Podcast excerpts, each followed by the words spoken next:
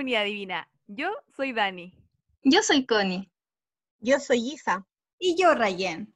Y este es otro episodio de... Las Las divinas del del lenguaje. Lenguaje. Nadie Eh. Connie, tíralo.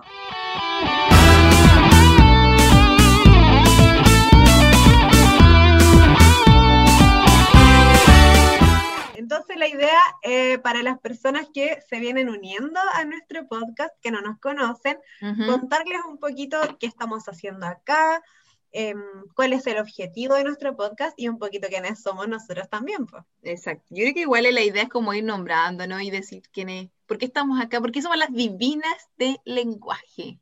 No, Tal yo tengo esa como gran duda, en realidad. Yo creo que una porque somos simpáticas y regias y humildes, ante todo. y humildes, obviamente. Una humildad pero envidiable. ¿Por qué nos pusimos Opa, divinas? Yo me acuerdo la verdad de la historia. No tiene que ver con eso. A ver, cuéntala, amiga. Fue, fue porque acuérdense que estábamos buscando un nombre y primero era como las profes del, el podcast de las profes de lenguaje, como que era algo así. Ya. Pero no nos convencía. Y yo no sé por qué, como todo lo relaciono con Hollywood, básicamente, yo Obvio. dije, ah, pero sí es normal sentir nervios, porque yo una vez escuché, creo que fue Lady Gaga, Katy Perry, no sé qué, que ellas siempre sienten nervios antes de entrar a un show. Entonces, como que eso pasaba, como que éramos divas del pop. Y eso lo dimos vuelta, jajaja, chistes, chistes, las divinas. Me encanta. Y yo no podía creer que a partir de esa broma, de esa comparación tan seria que hice, hace mucho tiempo, y ahí quedamos como en las divinas. Creo que también tenía que ver con la canción después como que surgió de las Eso. divinas y toda la cosa. Y ahí como que Exacto. dije, ah, qué buena, qué buen nombre, era llamativo, nos representaba de cierta manera, por obviamente lo que ya dijo la Dani, ¿cierto? Nuestra divinidad innata, ¿cierto? Básicamente ustedes nos ven Obvio. y van a saber. Pero como Nada ahora no más. nos ven, nosotros igual les queremos Oh. dar un poquito así como una breve presentación. Me gustaría a mí que la Connie se presentara, así como Sí, que hablara dale, un poquito Connie. de qué hace. Ya, bueno, como dijeron, Connie, mi nombre es Constanza, eh, se escribe C-O-N-S-T-A-N-S-A. Lo quiero aclarar de inmediato para no tener problemas con la audiencia. Casi siempre me escriben Constanza con Z, todos mis documentos oficiales, incluso mi título vino con Z, entonces yo me enojo, me No. molesto mucho. ¿De verdad? Así que, de verdad, mi, de hecho yo dije muchas veces eh, a la persona encargada de la universidad, por favor, que está con ese, pero fíjense, fíjense. Y todos me decían, ay, Connie, si ya sabemos que tu nombre es con ese, porque yo toda la vida diciendo eso. No y me entregaron el diploma y venía con Z. Entonces yo lo tomé, sonreí en la foto y a la profe le dije, dice Constanzo con Z, sonriendo. y ella me dijo, sonríe Connie, por favor. Y me abracé entre dientes y claramente yo sonriendo, divina, pero estaba así como, Y después le hiciste esto. Ah, No, después fui al otro día, inmediatamente fui Ah, a, ya. a cambiarlo y, y me trajeron el, el mío. Entonces, la historia de, de mi vida estoy intentando reivindicarme, así que Constanza con, con ese, ¿ya? Perfecto. Y bueno, soy profesora de lengua castellana y comunicación. em, llevo cuatro años trabajando y básicamente soy muy ñoña, siempre estoy estudiando y ahora estoy ha- haciendo este podcast. dale, Isa, dale. Ya, bueno, yo soy Isabel con S, por si tenían la duda. No, lo digo porque en realidad cuando era más chica, yo escribía mi nombre con Z. Al Pero, revés de la cosa. Por, una cosa como de identidad de juventud, escribía Isa. Isa con Z. Ah, y la mucha gente pensaba que mi nombre se escribía así. Y cuando luego cambié en Facebook mi nombre Isabel con S, como que todo el mundo me escribía así, oye, yo pensé que era con Z tu nombre. no ¿qué sabes pasó?". escribir tu nombre. Y hasta el día de hoy hay gente que me escribe Isa con Z. Eh, Oh, pero eso es como. Pokémon. Sí, muy ah, Pokémon. Como de tu propio época, de, nuestra propio época. de mi época. Propio de mi muy 2003, Sí. muy 2003, Obvio. muy 2005. Pero bueno, considerando que quienes están escuchando esto nacieron aproximadamente en el 2005. eh, no devuélvete vamos a buscar el carnet. no Devuélvete a vamos a hablar de, de mi época propiamente tal. Yo también soy profesora de lengua castellana y comunicación. Estudié en la misma universidad que puso el título de Connie con Z. Estudiamos en la misma Estudio con universidad. Eh, ¿Cómo? El tuyo con este, Isabel con este. Sí, el mío con ese, sí. Y obvio. Natalia. Y Natalia, no Isabel. Pero no vamos a hablar de eso acá, Ah. Daniela Viñaldo. No vamos a hablar de eso aquí. Entonces, eh, yo trabajo hace dos añitos y me gusta mucho la pedagogía y estamos acá, ¿cierto? En este podcast ahora unidas para traerles em, momentos de entretención y estudio. Es para eso estamos aquí básicamente. Dani, te toca. Uh, me encanta. Bueno, mi nombre es Daniela Becorat, por eso profe Dani, pero es mi segundo nombre. La Voy a- verdad. Lo voy a decir, lo voy a decir, porque yo siempre lo menciono, ¿ah? Yo no es que oculte mi No, y se enoja, audiencia, se enoja. Para aclarar Pero- esto. Miren, Porque la gente dice, hoy es Beñaldo, y le digo, ah, entonces no me sigues. No, hace poco le dije a Dios sí, ¿cierto? ¿Cierto, amiga Connie? Fui testigo de ese momento. Porque Sí. si no sabes, no me sigues. Claro, pero yo siempre digo, Becorat Ah, es que, es que tú no me conoces, es que tú no me sigues, no conoces mi contenido. no, no falta nada. Bueno, amiga, así se sintió. Sí, después me di cuenta, fue medio pesado. Perdón. ya, eh, sí, Le mandamos saludos a esas personas.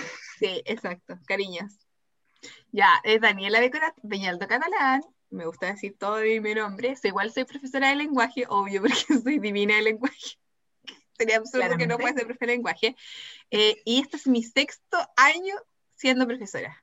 Soy la Oh más antigua de todos ustedes, ¿ah? Más vieja. Ah. Pero más vieja no, más antigua nomás. no, sí, más antigua, más antigua. La ropa es vieja de que mi vieja- mamá. Porque vieja hay una sola. La vieja del lenguaje. lenguaje. Chan, chan, chan. Ya, Oye, eh, Luces. Dani, pero eso, continúa. sí, bueno, actualmente eh, trabajo con cuartos medios en el colegio de, donde estoy. Soy de Temuco, para los que estén escuchando y sean del sur.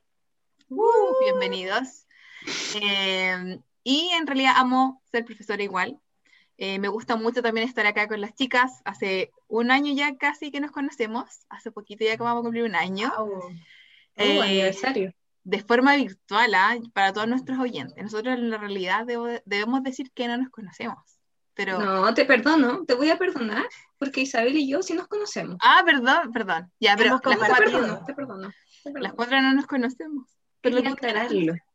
Hay también contarles que nosotras somos cuatro, pero Ajá. hoy estamos solo tres porque Ah. nuestra cuarta divina Rayencita, arroba la profe online, eh, hoy día no pudo estar, está No. con sus cosas muy ocupadas y se entiende también, tenemos horarios diferentes porque ella no está acá en Chile, entonces para el próximo capítulo sí vamos a contar con ella, pero por Uh. ahora la presentamos y decimos que es divinísima y la queremos mucho.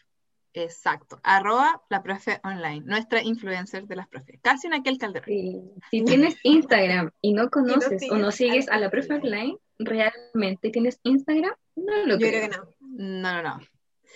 Bueno, y en Ya, general yo creo que Eh, Claro, este podcast igual surge por la necesidad de apoyar a nuestros estudiantes o como la- las ganas en realidad yo creo que de eh, estar con ellos de una forma diferente, que ellos pongan estos audífonos, pueden estar haciendo cualquier otra cosa, no escuchen reír, hablar de lenguaje, pero específicamente de la prueba de transición universitaria, que es algo que a veces quizás eh, atormenta, eh, da ansiedad, eh, no sé, hay muchas interrogantes en la mente de nuestros jóvenes al poder dar la prueba. Y no solo, ¿cierto?, saliendo de cuarto medio, sino que también a aquellos que dan por segunda, tercera o cuarta vez.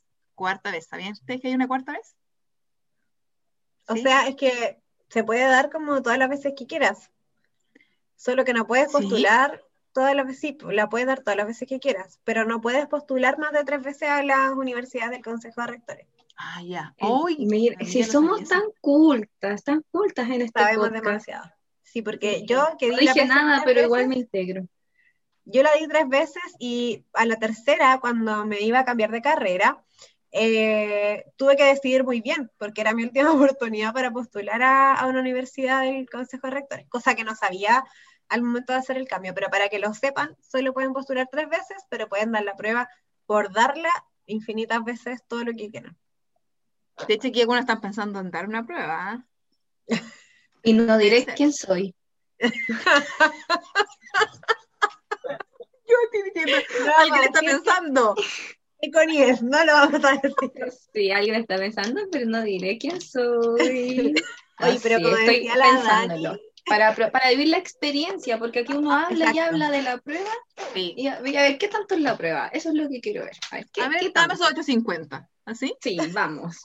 yo creo que en nuestro caso igual lo único Ojalá. que no tendríamos encima sería la presión que Sí. tienen los chiquillos y las chiquillas que la dan, porque yo creo que Mm. eso es, como decía la Dani, lo que genera tantas sensaciones respecto de la prueba, porque si lo pensamos, es una prueba más, igual a todos los ensayos que hacemos en el año, Mm. igual a todas esas veces que nos sentamos a responder preguntas en un texto, solo que eh, es como una instancia que define muchas cosas y eso genera que de repente nos desconcentremos, ¿cierto? Que tengamos como todas estas problemáticas asociadas como náusea, desconcentración, sueño excesivo, es- al final son los nervios, eso es Sí, lo que de ocurre. todas maneras.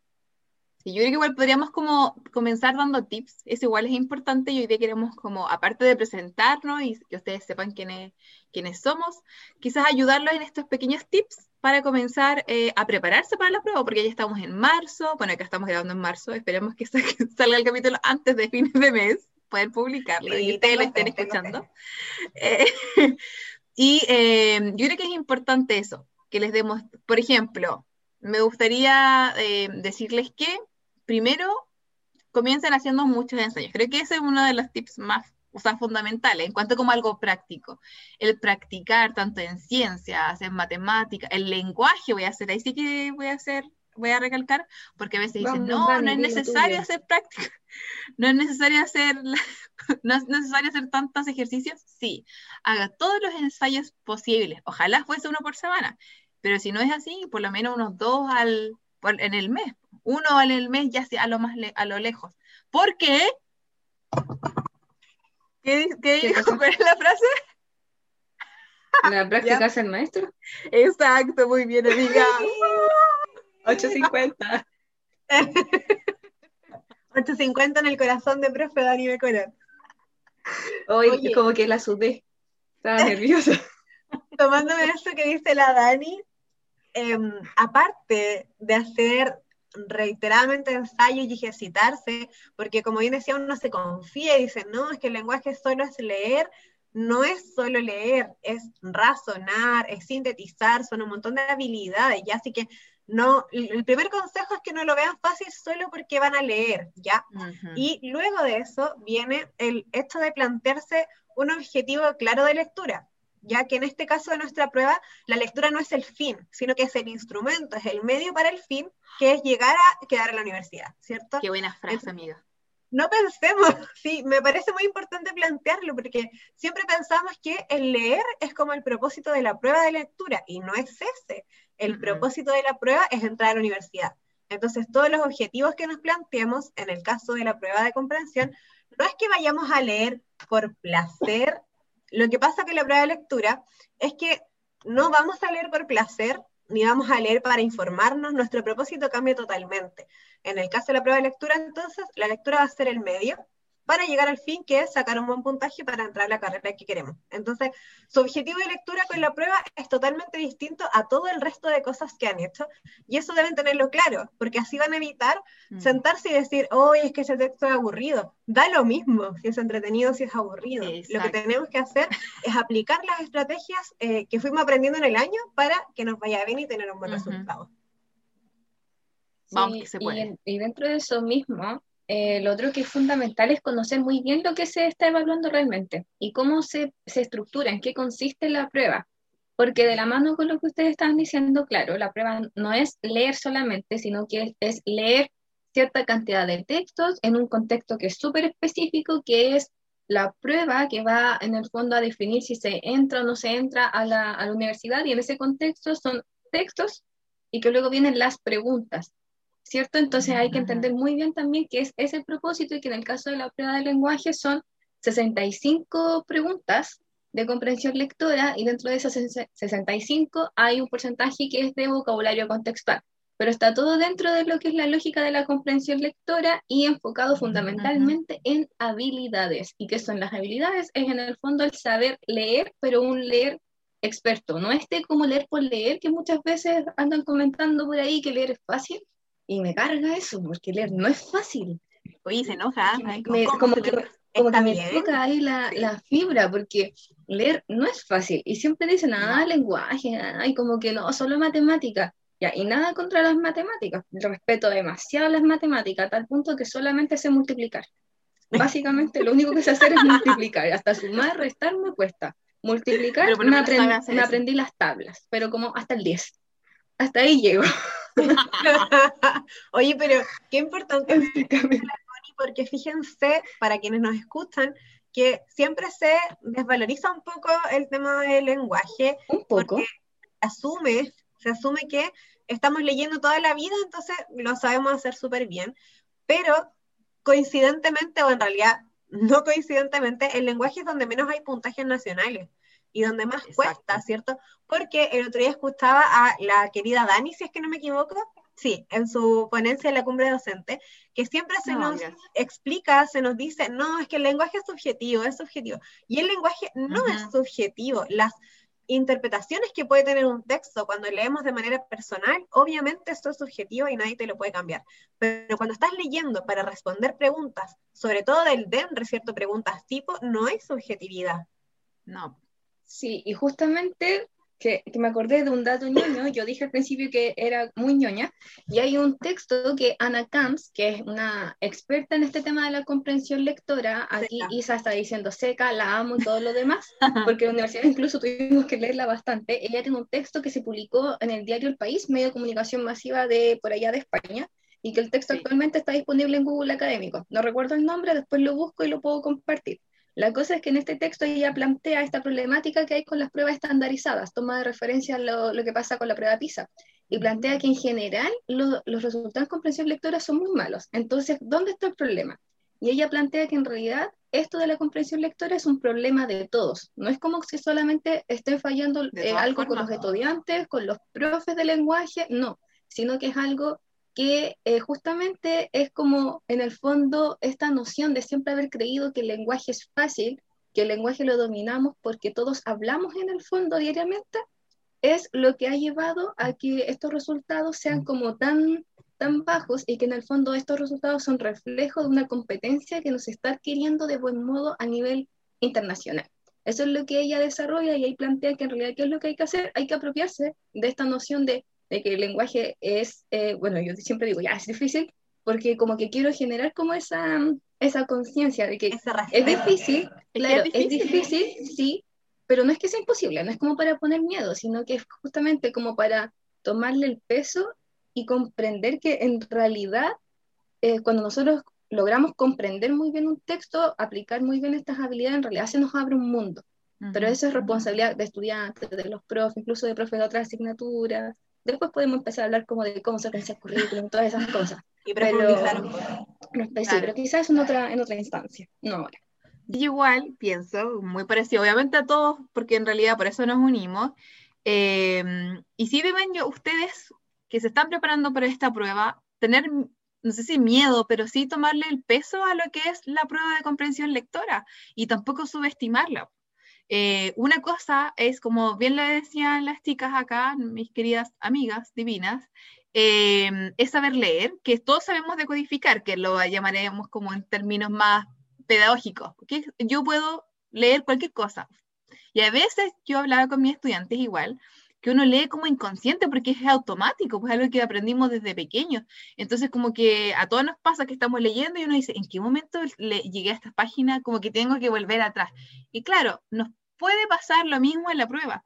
Sin embargo, si tengo estrategias de lectura que se adquieren con la práctica, por eso es bueno ir practicando, conociéndose a sí mismo también, cuánto, cuánto leo yo, qué tan rápido, qué tan lento leo, porque hay un, detrás hay un proceso que yo hice, eh, voy a poder lograr una buena comprensión y en realidad responder de buena manera a esta prueba. Y yo sé que van a poder tener 850, 8300, 830 y queda lo mismo el puntaje. Si el punto es que puedan contestar de buena manera y puedan realmente sentirse cómodos con esta prueba de lenguaje.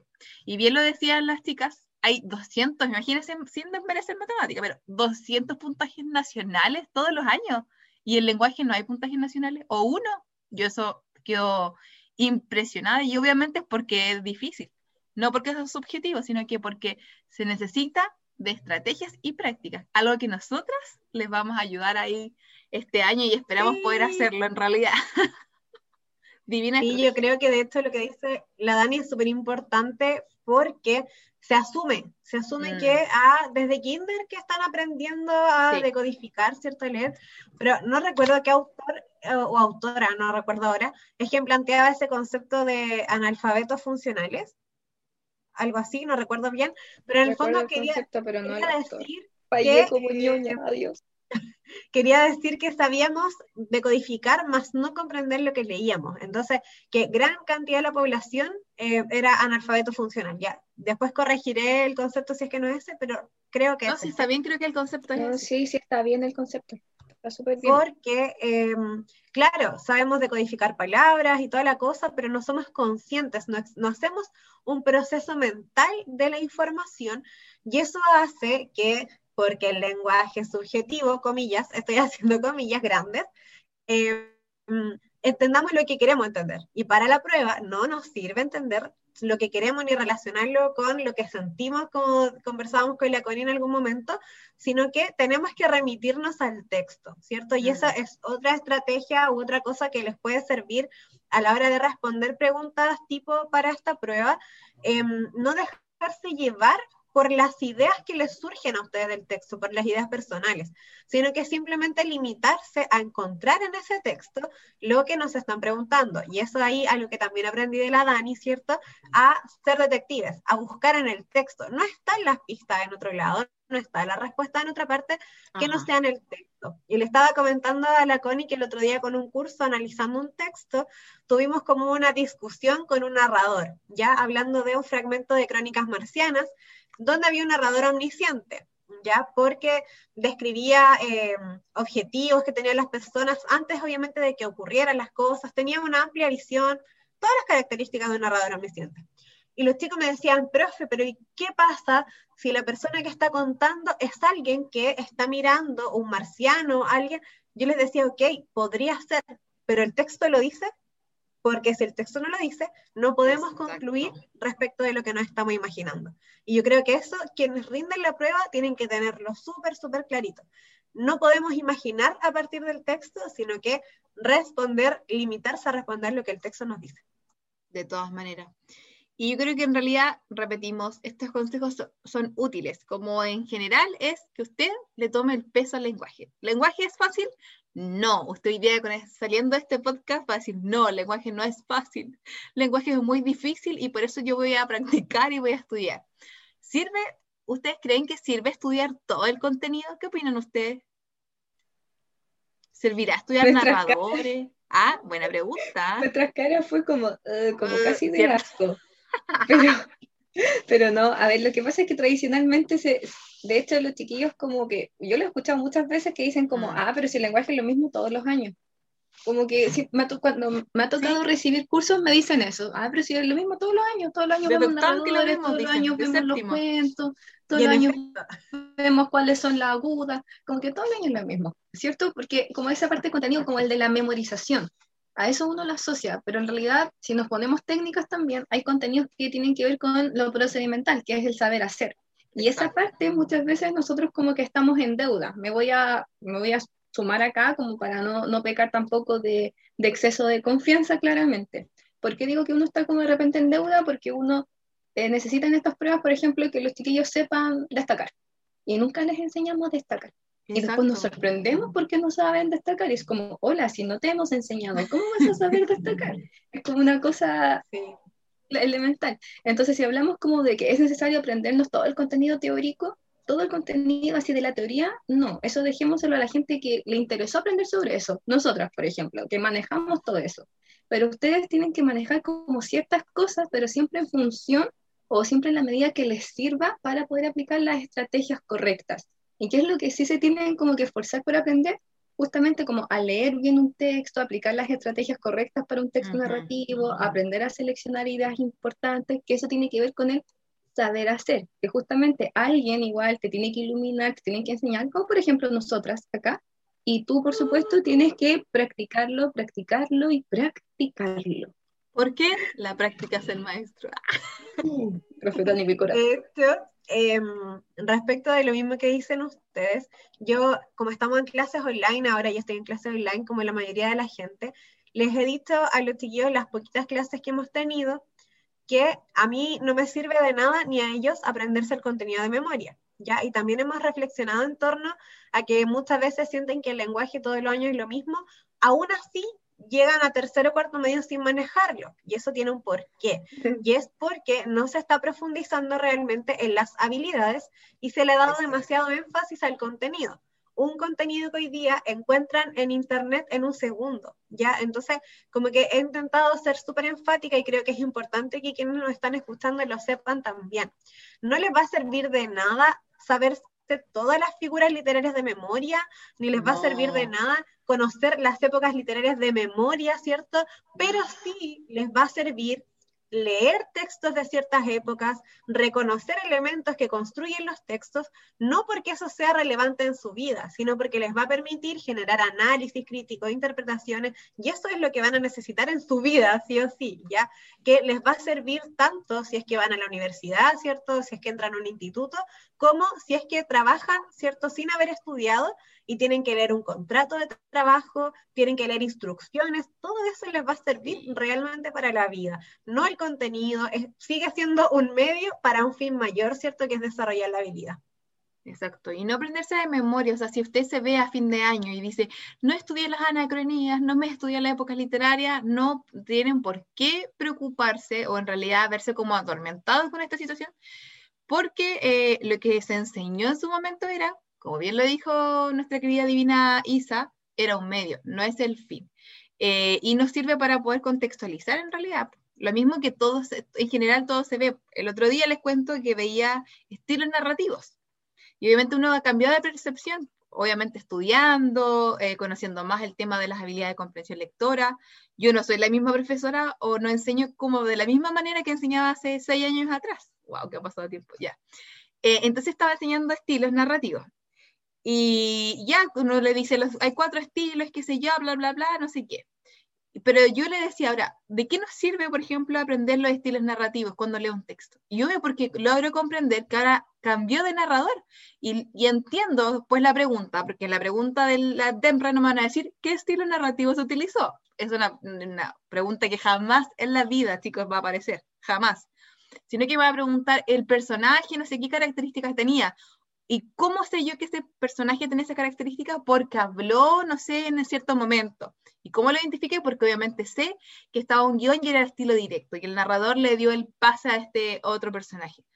Esa es la práctica, y lo veíamos con los chicos, y fue como, como explosión. Uno decía, no puede ser, ahora como que hay sentido en realidad de lo que se está estudiando. Quizás en muchas ocasiones, como dijo la Connie, a veces como profes también hemos fallado. Y obviamente uno hace un mea culpa, pero también es tiempo de aprender nuevamente y así poder motivarlos a ustedes para que sigan su aprendizaje. El, otro día me pasó algo a propósito de lo que dijo la Dani recién, em, que me tocó reemplazar a mi papá en una clase en el preuniversitario, ¿ya? Y era una clase a estudiantes, eh, chicos que están en cuarto medio, que obviamente nunca han rendido la prueba.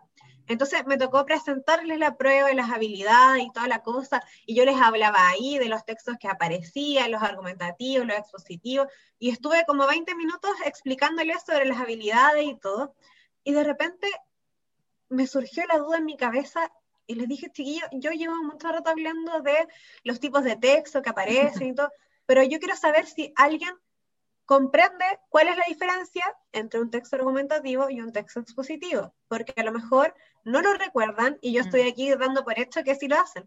Claro. Y efectivamente muchos no se acordaban, no recordaban y me, empezaron a escribir por el chat, profe, ¿sabe qué? Yo no recuerdo bien. Algunos me decían nociones, pero no lo tenían tan claro. Y ahí yo dije, wow, ¿cómo como profes cometemos tantos errores que si no somos capaces en el momento, porque ya, muy soberbiamente, yo podría pensar, oye, pero están en cuarto medio, ¿cómo van a llegar acá sin saber? Eso es, la soberbia que tenemos los profes, yo lo he pensado también en algún momento, cómo redactan así, cómo hacen esto, pero me tengo que hacer cargo también, porque son estudiantes que están en formación conmigo, y si el colega del año anterior o si el año anterior no lo aprendieron, ya no fue nomás, pues entonces no puedo asumir que no es mi responsabilidad, y lamentablemente para mí me va a tomar más tiempo, pero voy a estar formando estudiantes de la manera correcta. Así que dejemos de asumir tanto, ¿cierto? y hagámonos cargo, por último, en tercero o cuarto medio, que es cuando tenemos la oportunidad. Sí, Oye, y ah. sumando a eso, ya que también sabemos que hay varios, varios y varias profes que nos escuchan, igual creo que es necesario decir que eh, enseñar eh, con el enfoque de habilidades es complejo. Es complejo. o Sí, sea, de todas nosotras sabemos que es necesario, pero también, como decía Dani, porque hemos hecho igual un, un camino, una introspección, hemos eh, podido estudiar igual el tema, analizarlo entre nosotras. Pero yo, por ejemplo, hoy día incluso lo conversaba con mi mamá porque estaba como reflexionando un poco sobre X clase de hoy. Y ahí yo le decía que en realidad enseñar en habilidades es complejo. Es complejo porque ahí me daba cuenta como de, de cómo son las explicaciones, esto que yo manejo tan teórico, cómo es que lo tengo que bajar. Y de hecho el otro día estaba trabajando macro reglas con un curso y estábamos analizando selección, supresión y justo había una frase que era explicativa, entre comas, entonces yo eso necesitaba explicarles que eso ya por solo el hecho de ser explicativo ya pasaba a ser algo secundario y es una cosa gramatical súper compleja y yo necesitaba Mm. explicársela a ellos. Entonces yo como que me tomé mi tiempo y empecé a explicarlo con lo mejor que pude. Y ya, y logré que lo entendieran. Entonces fue como entendieron, sí, a ver, y hice un par de preguntas como para estar segura, me di cuenta que lo entendieron y me quedé así en silencio. Y me dijeron, profe, ¿qué le pasó? ¿Está bien? Y yo le dije, denme un minuto porque se me cansó el cerebro. Les dije, Me Y me- y dijeron, me dijeron, pero profe, está bien. Y yo sí, es que les expliqué algo muy complejo de un modo en que logré que ustedes los entendieran, pero me costó mucho. Entonces siento que me cansé. Y me dijeron, ah, pero profe, no se veía tan difícil. Y yo como, sí, es porque se me cansó el cerebro explicándolo. ¿Cómo te explico? Sí, pero ahí como que, y bueno, hoy día seguí con el tema y en realidad cuesta, porque además yo siento que conlleva como un cambio de, de pensamiento, tanto de Sí. nosotros como profes y también de los chiquillos cuando comienzan a aprender todo este mundo de las habilidades, porque al principio es como, ¿y qué está hablando? ¿Y por qué nos va a enseñar esto? ¿Y, dónde están los narradores? Yo sé que me han mirado así, si hay alguien que me está escuchando, mi estudiante, y dice, hola, profe, ¿por qué dice eso? Yo sé que sí y no ¿Es me enojo, te entiendo. Te entiendo, no te culpo. Te abrazo, de hecho, a la distancia. Pero no, para nada, porque en realidad es como es un cambio de paradigma súper fuerte. Entonces, igual para que los profes tampoco se sientan así como, oh, chuta, yo no hago esto. O sea, si, si llegaste a ese pensamiento, te felicito porque eso va a llevar por consecuencia a una reflexión Mm. que va a llevar a evolucionar y a ir cambiando progresivamente. Que eso igual es importante, es progresivo, no es como de la noche a la mañana que uno se duerme, ay, escuché a las divinas y al otro día enseño habilidades. No, Ojalá fuese No pero no. Ah, Ojalá sería genial, pero no, es un camino igual que hay que ir recorriendo y uno se equivoca también en el camino. O sea, quizás algún día podamos hacer un podcast como de files de las divinas. Tenemos Bien. muchos. mucho. Sería muy divertido. Oye, ¿sabes que- qué? Ah, Ay, dale nomás, Dani. No, que yo les iba a decir que ya como para ir concluyendo un poco, podríamos como terminar eh, diciendo un poco qué es la prueba. Ya la Connie, por ejemplo, avanzó que son 65 preguntas que, eh, a la cual ustedes se van a enfrentar, si es que están en cuarto medio y no lo han dado por primera vez, entonces van a ser aproximadamente entre 8 a, 8 a 9 textos, ya casi siempre son 8 textos, como casi de 6 preguntas, 7 ahí tienen que ir sacando el cálculo, y eh, agrego, después ustedes van a ir agregando, que el 20% de la prueba, es decir, son 13 preguntas de léxico. Igual atención con eso. Y ahí son 8 con justificación, o sea, sin justificación y 5 con justificación. Y, Eh, y eso no es menor, porque si lo llevamos a escala de Embre, 13 preguntas automáticamente ya es, es más, son más de 100 te sube puntos. harto el puntaje. Más Porque la escala de 100 puntos, de todas lenguaje es súper especial, así que igual con eso ya tienen más de 100 puntos y eso marca, marca mucho la diferencia. Sí, Hablemos eh, un poco de los tipos, pues, de, respecto- de- Respecto de eso, claro, son 65 preguntas, 60 que se incluyen en el puntaje, 5 Ujú. que son pilotos, que son como de prueba y no cuentan en el puntaje, pero obviamente no te dicen cuáles son, porque son para probar, ¿verdad? Para validar eh, preguntas y toda la cosa. Y la ventaja que tienen las personas que están dando esta PDT es que se disminuyeron las preguntas, pero no el tiempo. Entonces ahora tienen más tiempo, ¿cierto? Antes eran 80 preguntas y era imposible responderlas todas en el tiempo. sí. Em, ahora tienen un poquito más para hacer esa primera lectura tan necesaria de manera consciente, lento, como decimos nosotras en nuestros otros capítulos, y Exacto. eh, retener la mayor cantidad de información en la primera lectura, ¿verdad? Luego eh, avanzar, ¿cierto?, en las preguntas y tomarse todo el tiempo que necesiten para responderlas, no se apuren en responder esa prueba porque es fundamental que ustedes estén seguros realmente de lo que están respondiendo. Yo creo que eso es fundamental.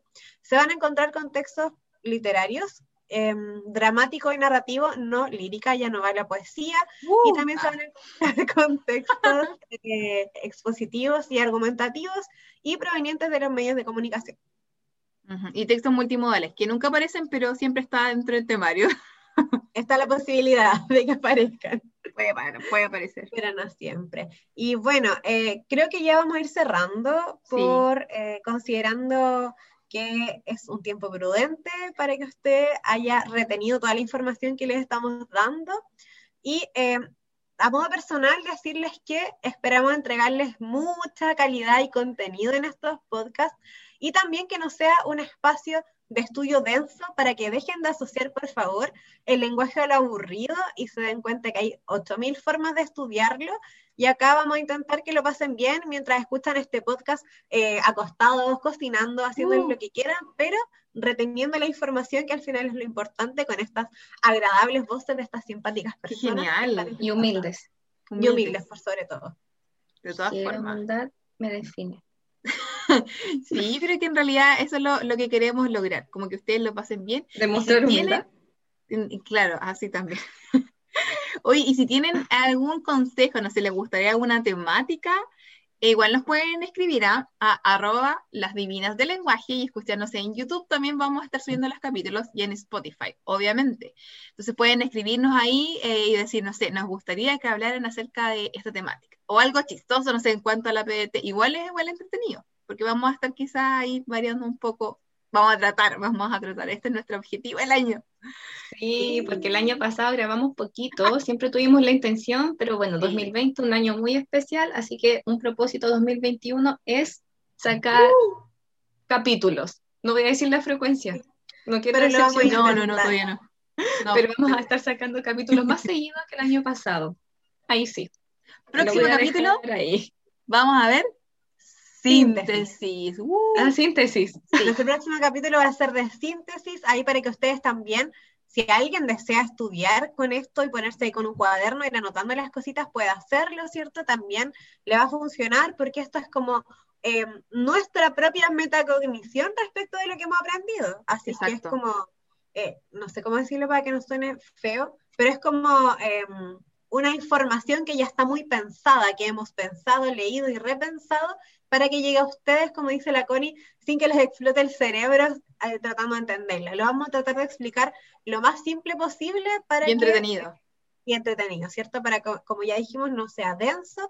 Así que en el próximo capítulo les esperamos para hablar de síntesis, darles tips, explicarles lo que es la síntesis y, que les vaya súper bien en su prueba. Es tan, tan importante la síntesis, de verdad, tanto para la prueba, para su estudio, para la universidad, para la vida. Sí, cierto que sí, verdad. es la mejor habilidad. Yo siento que sin síntesis no existimos. No somos nada. No Entre ti luego existo. ya, qué buen nombre, qué buen nombre. Prepárense para las sorpresas. Igual tenemos, vamos a tener sorpresas y secciones. Eso podemos adelantar. Secciones. Uh, sí, y síganos también en nuestros Instagram profe-coni, bajo profe Dani Becorat, la vieja del lenguaje y la guion bajo profe guion bajo online. Espero haberlo dicho bien. Y amigas, gran capítulo. Nos vemos para la próxima. El, el retorno de las divinas. Así lo vamos a colocar, el retorno de las divinas. Me encanta. Tenemos nombre para el capítulo. Ya, amiga, nos vemos. Yo soy la de los nombres.